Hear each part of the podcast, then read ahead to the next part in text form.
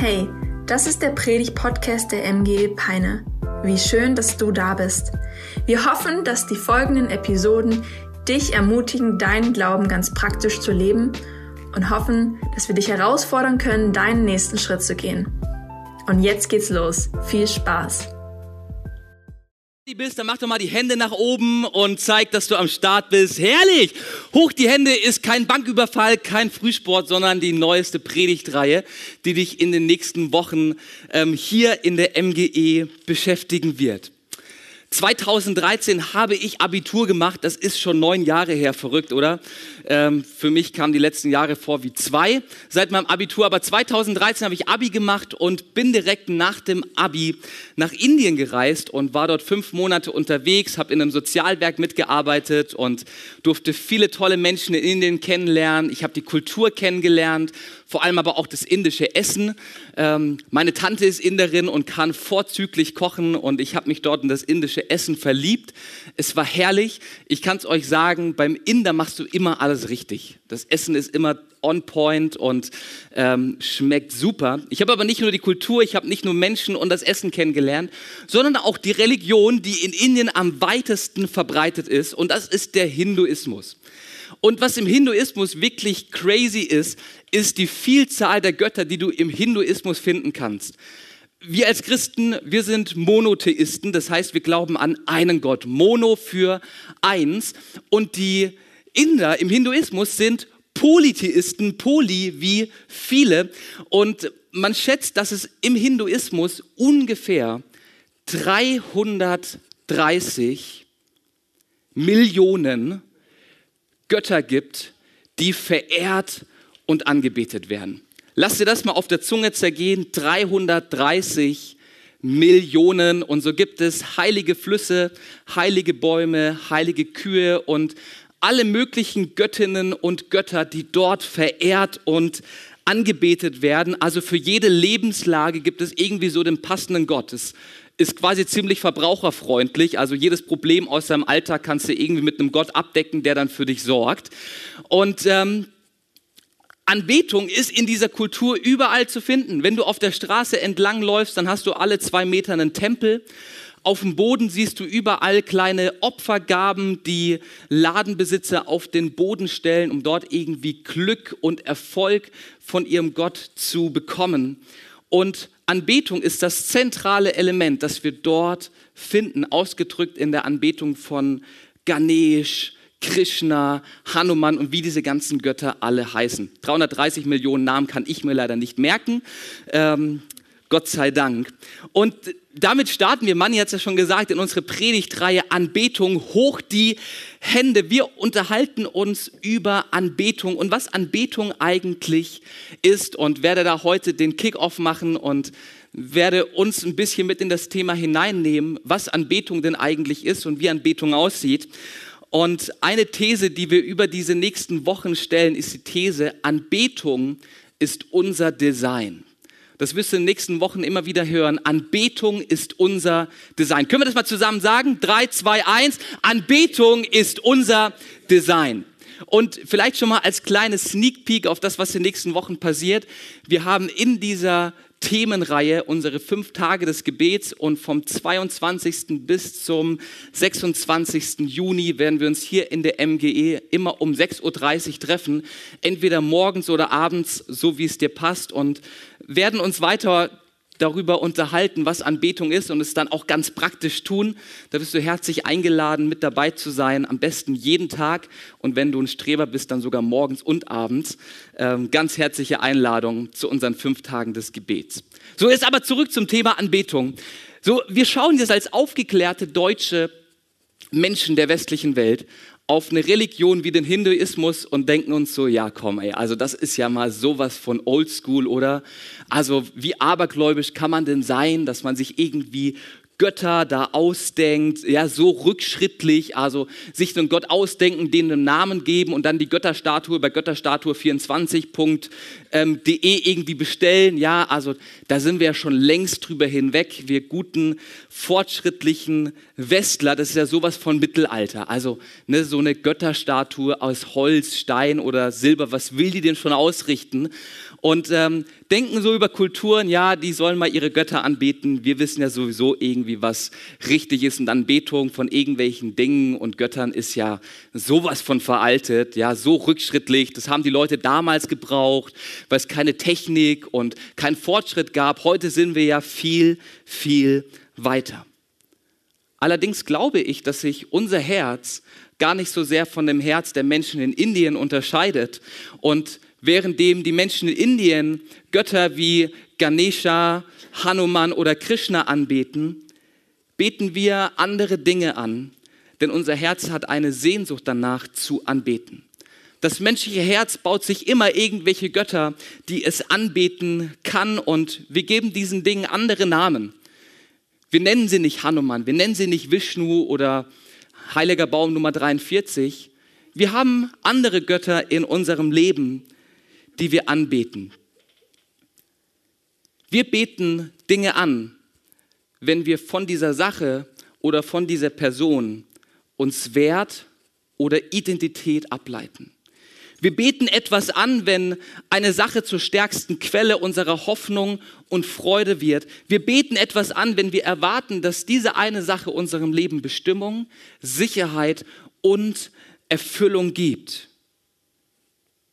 Und der Gott in unserem Herzen, der Gott in unserer Götterfabrik, die in uns irgendwie besteht, dieser Gott entsteht dann, wenn wir dieser einen Sachen, Sache eine zentrale Rolle geben und unsere emotionalen, finanziellen und Kraftressourcen einsetzen und dieser Sache zur Verfügung stellen.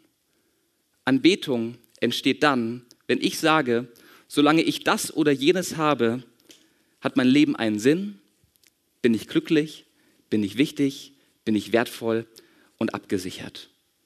Und ich habe uns mal ein paar Götterstatuen der Moderne mitgebracht, die ich in meinem Leben entdecken musste. Dinge, die ich anbete. Dinge, bei denen ich sage, yes, ey, die geben mir Sicherheit. Dinge, bei denen ich sagen muss, yes, die geben mir Sinn im Leben und äh, die mache ich zu einer zentralen Sache. Und ganz voran, und ich glaube, das ist eine der heftigsten Götterstatuen unserer Zeit, ist der Gott aussehen. Der Gott des Aussehens, dem wir in den Spiegel schauen und unseren Wert davon ableiten, wie wir aussehen und was die Glamour und was die Online-Shopping Week uns so über unser Aussehen sagt. Ein Gott, den wir anbeten und den ich auch häufig anbete, weil ich erst dann aus dem Haus gehe, wenn ich mich wirklich schön und betrachtenswert finde. Ein weiterer Gott, den wir vielleicht anbeten, ist der Gott des Sports. Ja, ich kenne das zu gut. Wenn ich im Fitnessstudio quasi in meinem Tempel bin, ähm, dann liebe ich es, ans Limit zu gehen. Und dann freue ich mich darüber, wenn ich anderen Leuten erzählen kann, sagen kann, ey, ich war diese Woche schon dreimal im Fitnessstudio und ich bin so eine Sportskanone. Ich drücke jetzt nämlich schon die 70 Kilo beim Bankdrücken ähm, und ne, mach mal du was. Und ich merke, wie Sport mir immer wieder Identität gibt und wie ich es auch echt liebe, als sportliche Person bekannt zu sein, ähm, weil Sport irgendwie so das Ding ist, was in ist, oder? Also jemand, der in unserer Zeit keinen Sport macht, der hat die Zeichen der Zeit nicht gehört. Der war nicht beim Arzt, der hat nicht die Ratgeber in der Brigitte gelesen und in der Glamour hat er auch nicht aufgepasst. Ein weiterer Gott ist vielleicht dein Geldbeutel, deine Finanzen, von denen du die Sicherheit ableitest. Wie oft schaue ich auf mein Konto, um zu gucken, ob noch alles da ist? Und dann schaue ich mir mein, mein Sparbuch an und, und freue mich über die ähm, paar Euros, die wir da angesammelt haben und denke mir so, yes, ich bin abgesichert für die Zukunft. Halleluja. Wie gut, ja. Uns kann gar nichts passieren. Ähm, meinem, meinem Gott Geld stelle ich alles zur Verfügung und das gleiche kann auch mit Familie passieren. Familie kann auch sehr, sehr schnell zu einem Gott werden, wenn der Erfolg unserer Kinder alles ist, was uns irgendwie antreibt, wenn uns wichtig ist, dass unsere Kinder groß rauskommen und im Abitur die 1,0 schaffen und deswegen machen wir dem Lehrer die Hölle heiß, ähm, damit unser Kind bestmöglich gefördert wird. Anni weiß, wovon ich rede als Lehrerin. Ähm, und, und, und so kann Familie auch sehr schnell zu einem Gott werden, wenn sich alles um Familie dreht und der Erfolg unserer Familie mein Erfolg ist, mein Wert, meine Identität. Und ich habe noch einen letzten kleinen Gott mitgebracht, ist vielleicht der Gott des beruflichen Erfolgs und der Aufstieg in der Karriereleiter, dem wir alles zur Verfügung stellen. Hier noch eine extra Stunde mehr, hier noch eine Überstunde, hier noch eine Sache gesagt, um dem Chef irgendwie zu gefallen, damit ich endlich mir diesen schönen Wagen leisten kann, ihn mir vor die Tür stellen kann und es geht steil bergauf. Moderne Götter, denen wir nachlaufen und die wir als wichtig in unserem Leben ansehen, die wir anbeten. Und ich rede überhaupt nicht von schlechten Dingen. Ich rede von guten Dingen. Hey, Familie ist etwas unglaublich Schönes und du sollst deine Kinder lieben. Ich bitte dich darum. Geld ist eine tolle Sache, die Gott uns zur Verfügung gestellt hat. Ey, wenn du in der Wirtschaft Karriere machst und dadurch Einfluss bekommst, der Wahnsinn. Genial, das ist nichts Schlechtes. Aber jede gute Sache kann zu einem Gott werden, wenn sie den falschen Platz einnimmt. Und die Frage ist nicht, betest du an? Die Frage ist, wen oder was betest du an? Die Frage ist nicht, betest du an, sondern wen oder was betest du an? Denn Anbetung ist unser Design und unser Herz sehnt sich immer nach einer Sache oder einer Person, an die wir uns hängen können, eine Sache, die uns Sinn, Erfüllung, Bestimmung und ähm, Identität und Wert gibt. Anbetung ist unser Design und an der Stelle darf gerne die Folie eingeblendet werden. Anbetung ist unser Design. Und das ist eine Sache, die Gott schon am Anfang der Menschheitsgeschichte auffällt. Gott schaut sich uns Menschen an, er schaut sich an, wie wir Menschen leben und ihm fällt auf, dass wir uns nach Göttern sehen. Ihm fällt auf, dass wir anbeten wollen und er konfrontiert diese Sache und hat etwas zu sagen, schon relativ am Anfang, in 2. Mose 20, ab Vers 2. Wenn du eine Bibel dabei hast, dann schlag die gerne mit mir auf. 2. Mose 20, Vers 2. Und da sagt Gott zu seinem Volk, zu Israel, zu seinen Kindern, ich bin der Herr, dein Gott, der dich aus dem Land Ägypten, aus dem Sklavenhaus herausgeführt hat. Du sollst keine anderen Götter neben mir haben. Du sollst dir kein Götterbild machen, auch keinerlei Abbild dessen, was oben im Himmel oder was unten auf der Erde oder was in den Wassern unter der Erde ist. Du sollst dich vor ihnen nicht niederwerfen und ihnen nicht dienen. Denn ich, der Herr, dein Gott, bin ein eifersüchtiger Gott. Gott zeigt hier auf, dass es Götter neben ihm geben kann und er sagt, ey, diese Götter sind falsche Götter und im Verlaufe des Alten Testaments werden diese falschen Götter immer Götzen genannt, als eine Klassifizierung von falschen Göttern neben Gott. Und bei dem Begriff bleibe ich heute auch. Also Götter, die nicht Gott meinen, nenne ich ähm, Götzen. Und die große Frage ist ja, wenn wir diesen Bibeltext lesen, warum hat Gott etwas dagegen, wenn wir andere Dinge anbeten? Warum hat Gott etwas dagegen, wenn unsere Familie uns so wichtig ist, dass sie uns Bestimmung und Wert gibt? Warum sagt er hier, ich soll der einzige Gott in deinem Leben sein? Ich sollte der einzige sein, den du anbetest. Was ist Gottes Absicht hinter diesem Gebot? Und dieser Satz, den wir gelesen haben, ist das allererste Gebot der zehn Gebote und damit Gottes Richtlinie, damit Gottes Empfehlung für dich, wie du ein gesundes und erfülltes Leben haben kannst. Und die allererste Sache, warum Gott diesen Befehl, dieses Gebot gibt und sagt, ey, du solltest keine anderen Götter neben mir haben, ist folgendes, weil Götzen dich immer zerstören. Sie lassen dich fallen, sie beuten dich aus und sie fordern ihre Opfer. Wenn für dich Aussehen und Jugendlichkeit ein Götze ist, den du nachfolgst, dann betest du diesen Götzen in den Tempeln von TikTok oder Instagram an.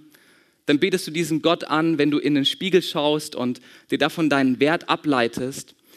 Und dieser Götze des Aussehens, der fordert seinen Tribut, der fordert sein Opfer. Und ein Opfer, kann zum Beispiel sein, dass durch den regelmäßigen Blick auf die Waage bei dir eine Essstörung auftritt und du in eine Essstörung schlitterst. Es kann sein, dass bei dir ein niederer Selbstwert entsteht, weil du nicht dem Schönheitsideal entsprichst, was die Glamour dir irgendwie vorschreibt.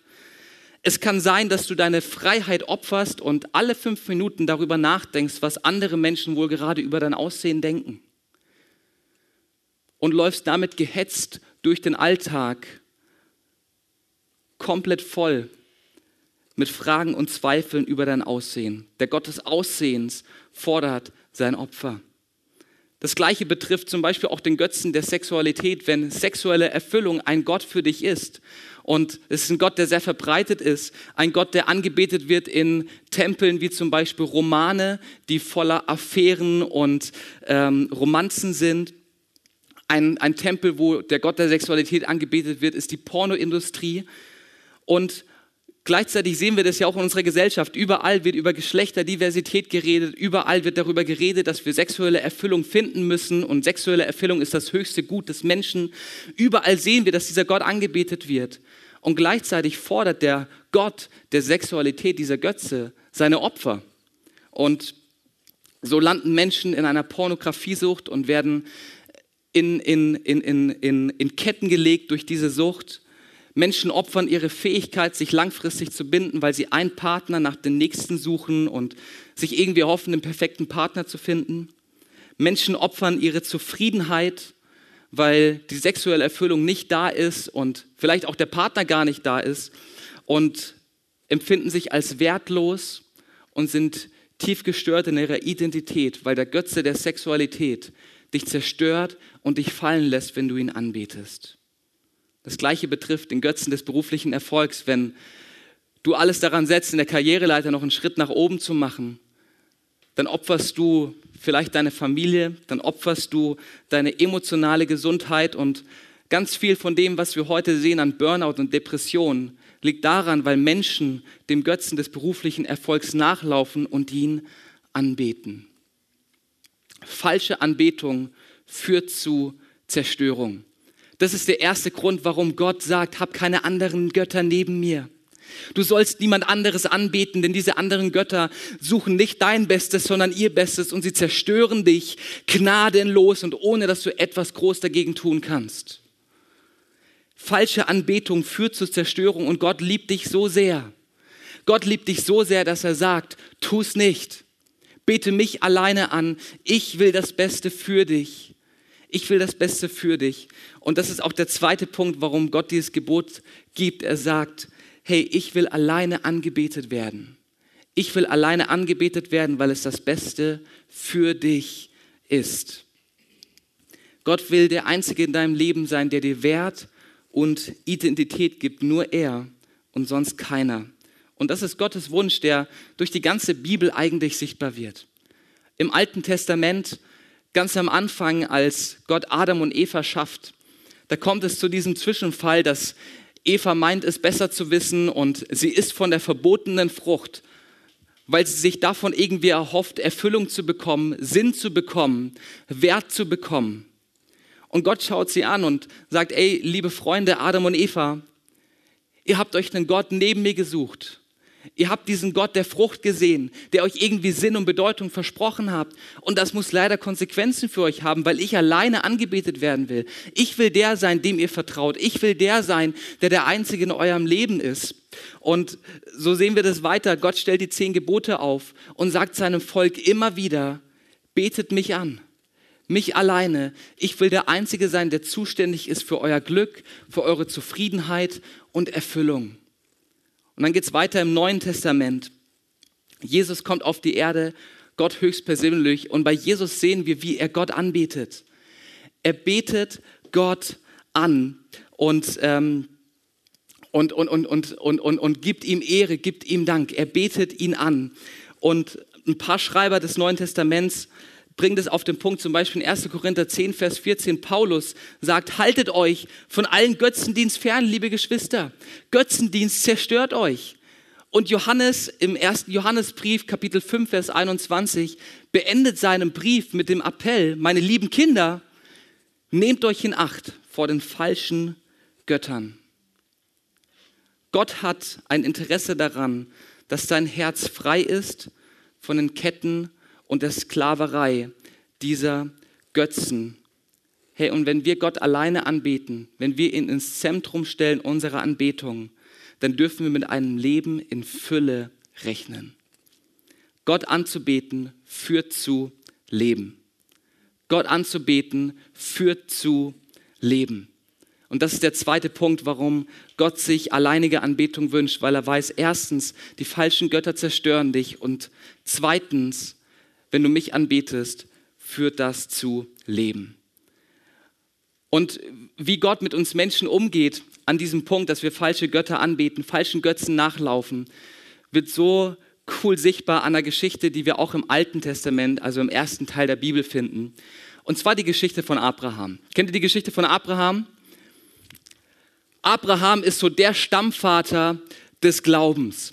Mit ihm hat es angefangen. Gott ruft ihn und sagt, ey Abraham, ich will dich zu einem großen Volk machen. Abraham, ich will dir Nachkommen und Kinder schenken. Ich will dir ein neues Land geben, einen neuen Besitz. Vertrau mir und komm mit.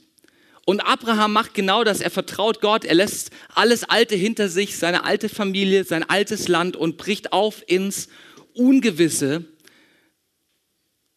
mit dem Versprechen Gottes, dass Gott ihn segnen wird und dass Gott ihn zu einem Stammvater von vielen, vielen Menschen machen wird, die mit Gott zusammenleben. Und so kommt es dann in Genesis, also in 1. Mose 22, ähm, zu einer Story, die ich mit euch zusammen anschauen möchte. Also 2. Mose, äh, 1. Mose 22 und zwar ab Vers 1. Da heißt es, einige Zeit danach, also nachdem eine andere Sache passiert ist, stellte Gott Abraham auf die Probe. Abraham sagte er zu ihm, ja, antwortete er, nimm deinen Sohn, deinen einzigen, den du lieb hast, den Isaak, Zieh ins Land Moria und opfere ihn als Brandopfer auf dem Berg, den ich dir zeigen werde. Man liest es so leicht in seiner Bibel und vor allem, wenn du die Geschichte vielleicht aus dem Kindergottesdienst oder sonst irgendwie hörst, dann macht es bei dir auch gar nicht blob. Aber diese Geschichte ist wirklich heftig, oder? Also auf was für eine Idee kommt Gott hier eigentlich? dass er einem Vater sagt, opfere deinen Sohn als Brandopfer. Also wie absurd ist denn das? Was passiert gerade hier? Was, was will dieser Gott? Was, was soll das? Und so absurd sich diese Geschichte vielleicht anhört und so absurd diese Geschichte auch ist, also es ist verrückt, wer diese Geschichte einfach so liest und bei dem dann nichts passiert, der ist echt abgestumpft. Ähm, diese Geschichte ist heftig, aber Gott hat eine ganz klare Absicht ähm, mit Abraham und er will Abraham etwas durch diese Geschichte zeigen. Das sehen wir ganz am Anfang, wo es heißt, Gott will Abraham auf die Probe stellen. Er hat eine Lektion für ihn, er will ihm etwas zeigen. Okay, was entdecken wir in diesem Text über Abraham und Isaak? Isaak wird in diesem Text beschrieben in der Anrede Gottes an Abraham als Sohn, als einziger Sohn von Abraham, den er sehr, sehr, sehr lieb hat. Jetzt müssen wir Folgendes wissen. Abraham und seine liebe Frau Sarah hatten von Gott das Versprechen bekommen, dass sie eines Tages viele Nachkommen haben werden und dass ein ganzes Volk sich auf sie zurückberufen wird als Stammvater. Und mit dieser Verheißung sind Abraham und Sarah Jahre und Jahrzehnte unterwegs, ohne dass sie ein Kind bekommen können. Die beiden waren einfach unfruchtbar. Sie haben es probiert und probiert und probiert. Verhütung war da noch kein Thema. Ähm, also müsste die Sache eigentlich laufen, aber es lief halt nicht. Und die beiden waren wirklich verzweifelt. Die beiden waren am Ende, hey Gott, du hast uns doch versprochen. Gott, wir, wir, sollten doch Stammeltern werden von deinem großartigen Volk, das sich überall ausbreitet und dich anbetet. Gott, was ist los? Und dann im fortgeschrittenen Alter, Sarah und Abraham hätten schon längst Uroma und Uropa sein können, passiert dann dieses Wunder. Oma, Abraham, äh, Oma Sarah und Opa Abraham sind abends unterwegs. Abraham zeigt Sarah, wie das mit dem Blümchen und, Bienchen und dem Blümchen geht. Und die beiden werden tatsächlich schwanger. Neun Monate später kommt Isaak zur Welt. Ein Ding der Unmöglichkeit. Ja, Uroma und Uropa bekommen ein Baby gemeinsam und Sarah überlebt die Geburt auch noch. Also ein Wunder ähm, des Herrn, genial. Und Isaak ist auf der Welt. Endlich der Sohn, auf den sie jahrelang gewartet haben. Endlich der Sohn, der sie zu Stammeltern machen kann. Endlich der Sohn, der es möglich macht, dass sie Nachkommen haben werden, die so zahlreich sind wie die Sterne, so wie Gott es verheißen hat. Endlich hat Abraham als patrialer, patriarchaler Stammvater einen Nachkommen, der sein Erbe weiterführen wird, der den Familiennamen weiterträgt und der den Namen Abrahams hochhalten wird, sodass sein Name berühmt bleibt bis in alle Ewigkeit.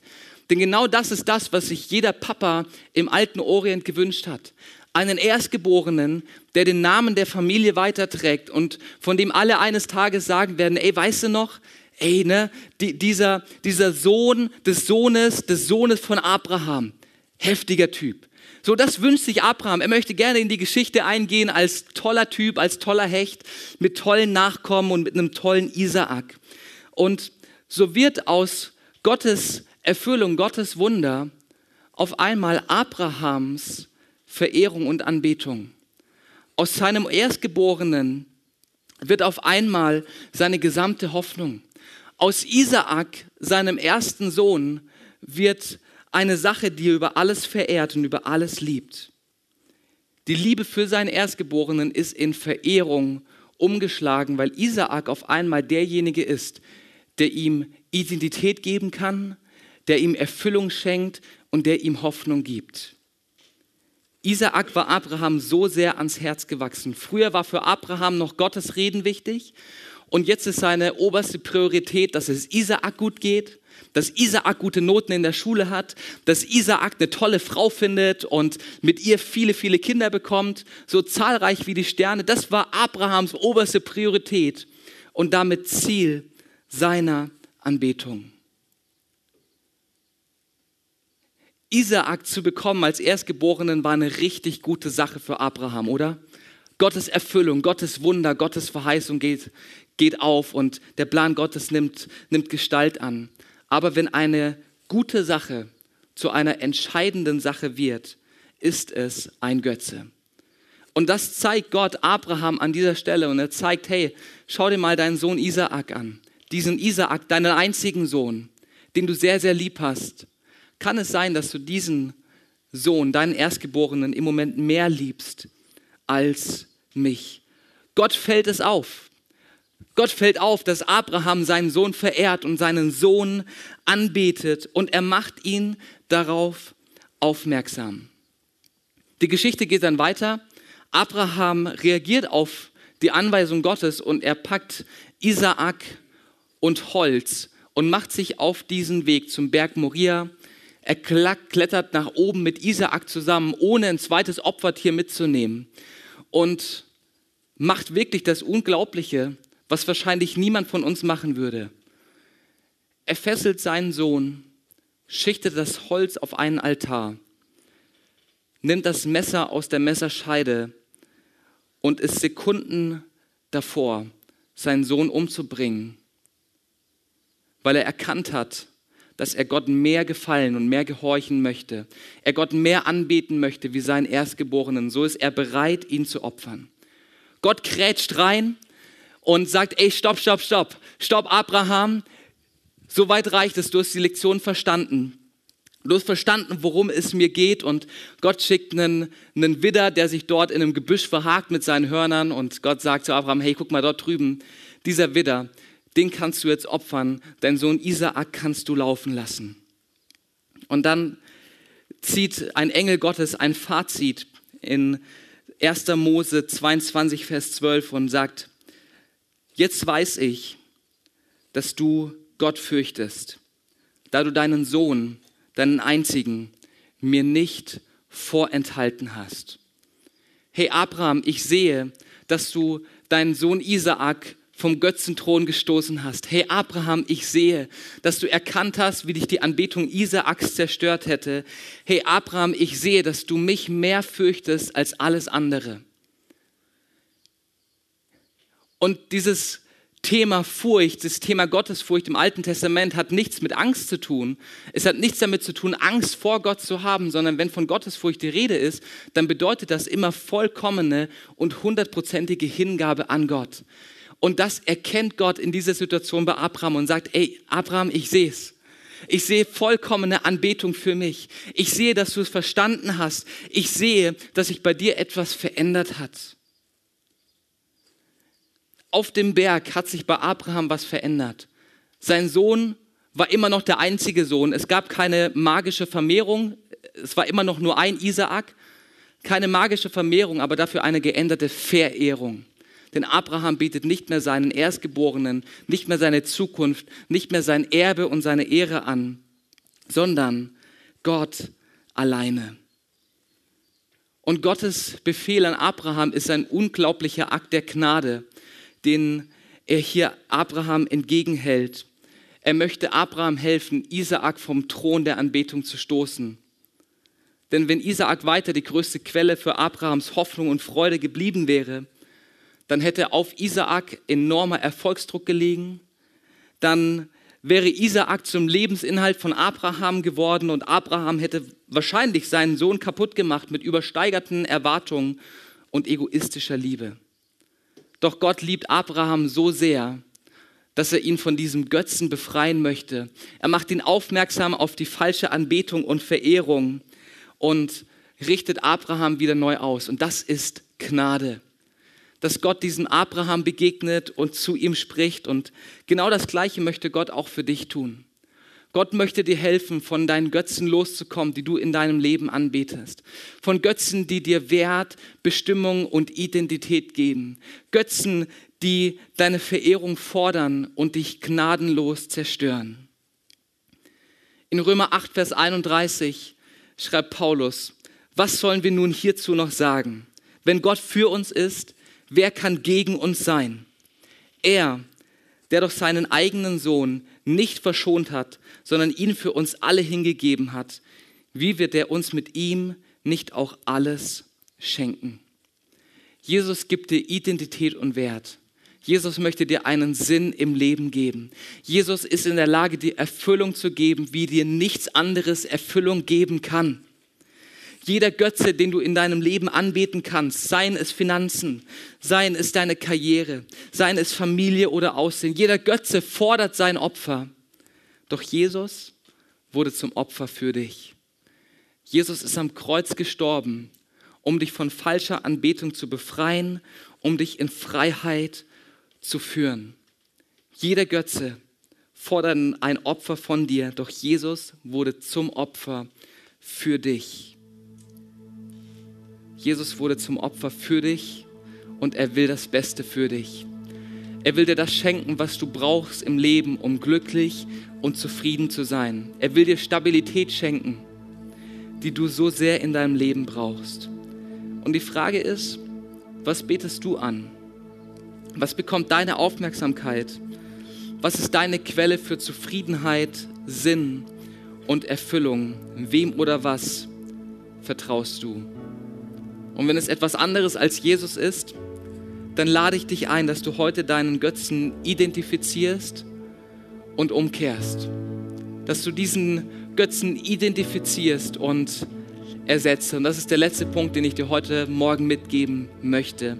Identifiziere deine Götzen und ersetze sie. Wer einen Götzen rausreißt und nicht ersetzt, wird schnell erleben, dass irgendwas anderes an die Stelle des Götzen kommt. Wird schnell erleben, dass irgendwas anderes versucht, dir Erfüllung und Identität zu geben. Wenn du aber den Götzen rausreißt aus deinem Leben und ihn ersetzt durch die Wahrheit Gottes, wirst du Zufriedenheit, Sinn und Erfüllung erlangen. Wenn bisher dein Selbstwert von deinem Aussehen abhing, dann lad heute Morgen Jesus ein und sag ihm, Jesus, ich danke dir, dass du mich über alles liebst. Danke, dass ich wunderbar gemacht bin. Danke, dass mein Wert nicht davon abhängt, wie ich aussehe und was dem Schönheitsideal entspricht. Danke, dass ich am Kreuz deine Liebe sehen durfte und wissen darf, dass ich über alles geliebt bin durch dich. Wenn dein Sinn im Leben bisher von deinem beruflichen Erfolg abhing, dann lad heute Jesus ein und sag, danke Jesus, dass du mir Bestimmung unabhängig von meiner Leistung schenkst. Danke Jesus, dass du mir Bestimmung unabhängig von dem schenkst, wie ich gerade drauf bin und was ich irgendwie erreichen kann. Danke Jesus, dass ich dich nicht beeindrucken muss durch irgendwelche Standards, die ich erfülle oder durch Erfolg, den ich vorweisen muss. Danke, dass ich den Götzen des Erfolgs loslassen darf. Ich lade dich ein, heute deinen Götzen zu identifizieren und ihn zu ersetzen mit der Wahrheit Gottes. Und ich habe dir drei kurze Fragen mitgebracht, bevor wir gleich noch zusammen beten, die du dir stellen kannst, um herauszufinden, was ein Götze in deinem Leben ist. Eine Sache, die du im Moment anbetest und von der du dir Wert und Identität ableitest. Du kannst dir die Frage stellen, worüber freue ich mich am meisten? Was gibt dir am meisten Freude? Gibt es dir am meisten Freude, wenn Menschen dich für dein Aussehen loben? Gibt es dir am meisten Freude, wenn du ein Lob deines Chefs bekommst? Was gibt dir am meisten Freude? Was fürchtest du am meisten? Wovor hast du am meisten Angst? Hast du am meisten Angst davor, Finanzen zu verlieren? Hast du am meisten Angst davor, dass ein Baum dein Haus trifft? Was fürchtest du am meisten? Und die dritte Frage, was macht dich besonders wütend ängstlich oder mutlos? Du kannst dir diese drei Fragen stellen und sie werden dich höchstwahrscheinlich zu ein paar Götzen führen, die du im Moment in deinem Leben anbetest und die dir Sinn und Erfüllung geben sollen. Ich glaube, dass es sich lohnt, die Götzen vom Thron zu stoßen. Ich glaube, dass es sich lohnt, Gott alleine anzubeten. Denn ich glaube, es wird Auswirkungen auf dein Leben haben. Ich glaube, dass du zufriedener durchs Leben gehen wirst, wenn du anfängst, Gott alleine anzubeten. Ich glaube, dass du in eine Gesundheit, in eine emotionale Gesundheit hineinkommst, wenn dein Selbstwert und deine Bestimmung klar sind durch Jesus. Ich glaube, dass du einen neuen und gesunden Umgang mit deiner Familie bekommst, wenn du anfängst, die Götzen vom Thron zu stoßen und Gott alleine anfängst anzubeten. Ich glaube, dass auf dich und dein Umfeld ein Leben in Fülle und ein Leben in Frieden warten wenn du die Götzen vom Thron stoßt und sie ersetzt durch die Wahrheit Gottes. Gott möchte deine ungeteilte Anbetung, weil es das Beste für dich ist. Und ich möchte gerne einen Aufruf machen und wir können gemeinsam aufstehen und die Augen schließen.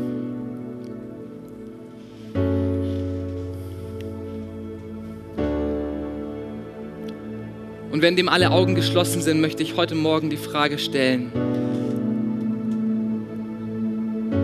möchtest du, nachdem du gehört hast von einem Gott, der dich liebt, von einem Gott, der dir Bestimmung und Erfüllung geben möchte, möchtest du diesen Gott annehmen als Herrn und anfangen, ihn anzubeten? Möchtest du anfangen, ihm zu vertrauen und ihn als einzige Quelle deiner Erfüllung und deiner, deines Friedens machen? Und wenn du diese Entscheidung treffen möchtest und sagen möchtest, yes, das will ich.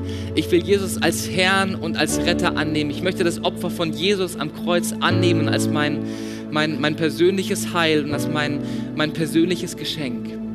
Dann lade ich dich ein, währenddem alle Augen geschlossen sind, dass du mir ein Handzeichen gibst und deine Hand meldest als eine Entscheidung für Gott. Yes, vielen Dank. Dankeschön, ich habe deine Hand gesehen. Herr, und dann wollen wir jetzt zusammen ein Gebet sprechen und wir sprechen das einfach als ganze Kirche, um die Leute zu unterstützen, die gerade ihre Hand gehoben haben. Und wir beten zusammen ein Gebet und ich mache das so, ich bete vor und du kannst das Gebet dann einfach nachsprechen. Danke, Jesus, dass du mir Erfüllung und Freiheit schenken möchtest. Danke, dass du mir Sinn gibst. Und danke, dass du mich über Maßen liebst. Ich danke dir für deine Gnade. Und ich danke dir dafür, dass du am Kreuz für mich gestorben bist. Ich nehme dein Opfer an und möchte dich alleine anbeten. Amen. Hey, lass mal einen Applaus geben für die Menschen, die eine Entscheidung für Jesus heute Morgen getroffen haben. Hey, es ist die beste Entscheidung, die du in diesem Leben überhaupt treffen kannst, Jesus nachzufolgen und ihn zum Ziel deiner alleinigen Anbetung zu machen. Und ich lade dich jetzt ein, während wir gleich noch hier vorne ein Lied singen, dass du gerne nach hinten zum Gebetsteam gehen kannst. Die warten dort auf dich. Und wenn du heute Morgen einen Götzen identifiziert hast in deinem Leben, den du loswerden möchtest und dem du die Verehrung entziehen willst, dann geh gerne nach hinten und lass für dich beten. Wow, was für eine starke Predigt. Danke, dass du mit dabei warst. Abonniere gerne unseren Kanal, um weitere Folgen zu hören. Auf unserer Website kannst du vorbeischauen und dort auch unseren Newsletter abonnieren, um alle Events und Infos zu bekommen. Wir würden uns freuen, von dir zu hören. Bis dahin, Gottes Segen und bis zum nächsten Mal.